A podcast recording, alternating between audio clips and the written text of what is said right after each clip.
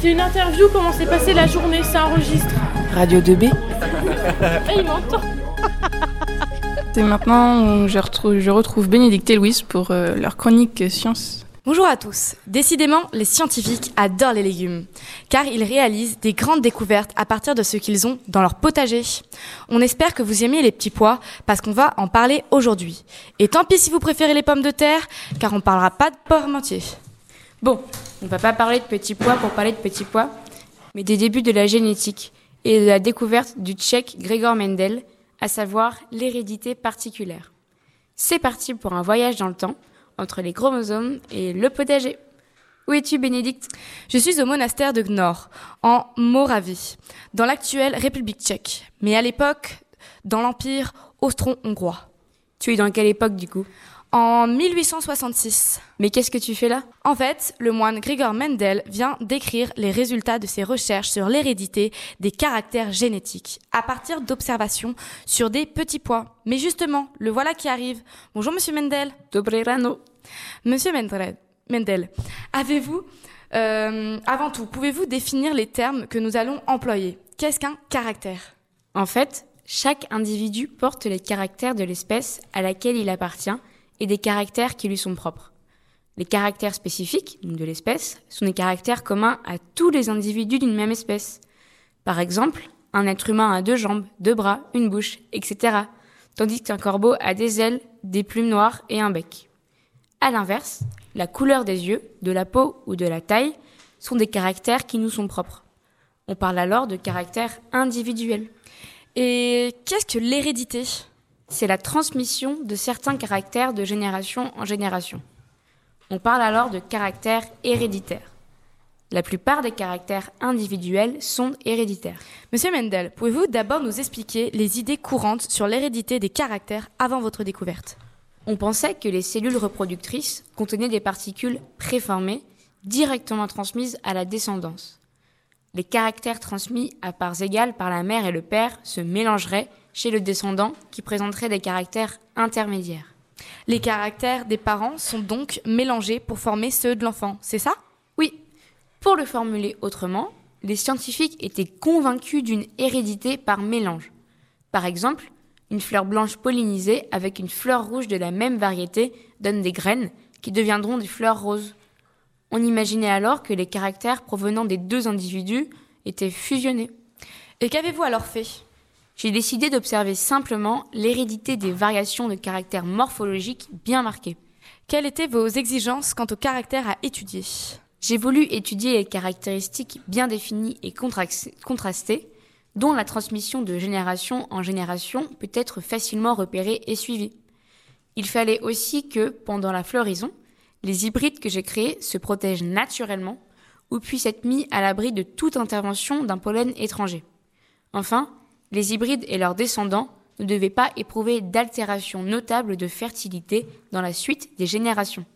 Ensuite, la question que tout le monde se pose, parce qu'on n'arrête pas d'en parler.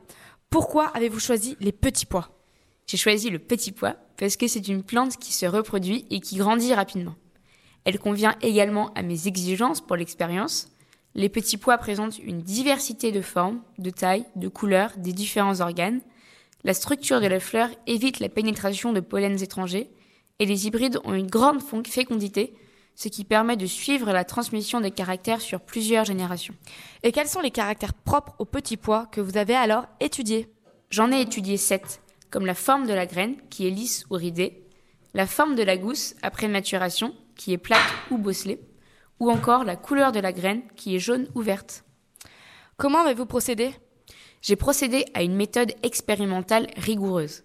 J'ai réalisé de très nombreuses hybridations pendant plusieurs années entre pois ayant deux traits différents pour un même caractère parmi les sept répertoriés. C'est-à-dire? À partir de manipulations, j'ai croisé deux familles de pois de lignée pure pour en créer une nouvelle. Par exemple, l'une avec le caractère graine lisse, l'autre avec le caractère graine ridée. Et qu'avez-vous alors observé? Eh bien, la descendance obtenue, qu'on nomme F, ne possède que des graines lisses. J'ai poursuivi l'expérience en réalisant l'autofécondation de la génération F1, la deuxième génération, Quelle surprise de voir réapparaître dans des proportions constantes le caractère graine ridée au bout de la troisième génération en F2. En effet, d'après les idées de l'époque, en F1, chaque plante devrait avoir des caractères intermédiaires à ceux des parents, comme une graine un petit peu ridée. Ce n'est pas le cas. En F1, on obtient la forme du caractère de l'un des deux parents et non pas une forme intermédiaire aux deux. Pouvez-vous nous donner des chiffres de vos résultats? Par exemple, j'ai compté en F2 5474 graines lisses et 1850 graines ridées lorsque le caractère observé en F1 est une graine lisse. Et qu'en avez-vous conclu? J'en ai conclu que l'hybride de F1 réunit les deux traits, donc les deux caractères. Ceux-ci sont transmis aux descendants de manière séparée. J'en conçois que chaque trait est représenté par un support concrètement transmis à la descendance que j'ai appelé facteur. C'est donc ça le concept d'hérédité particulière. Exactement.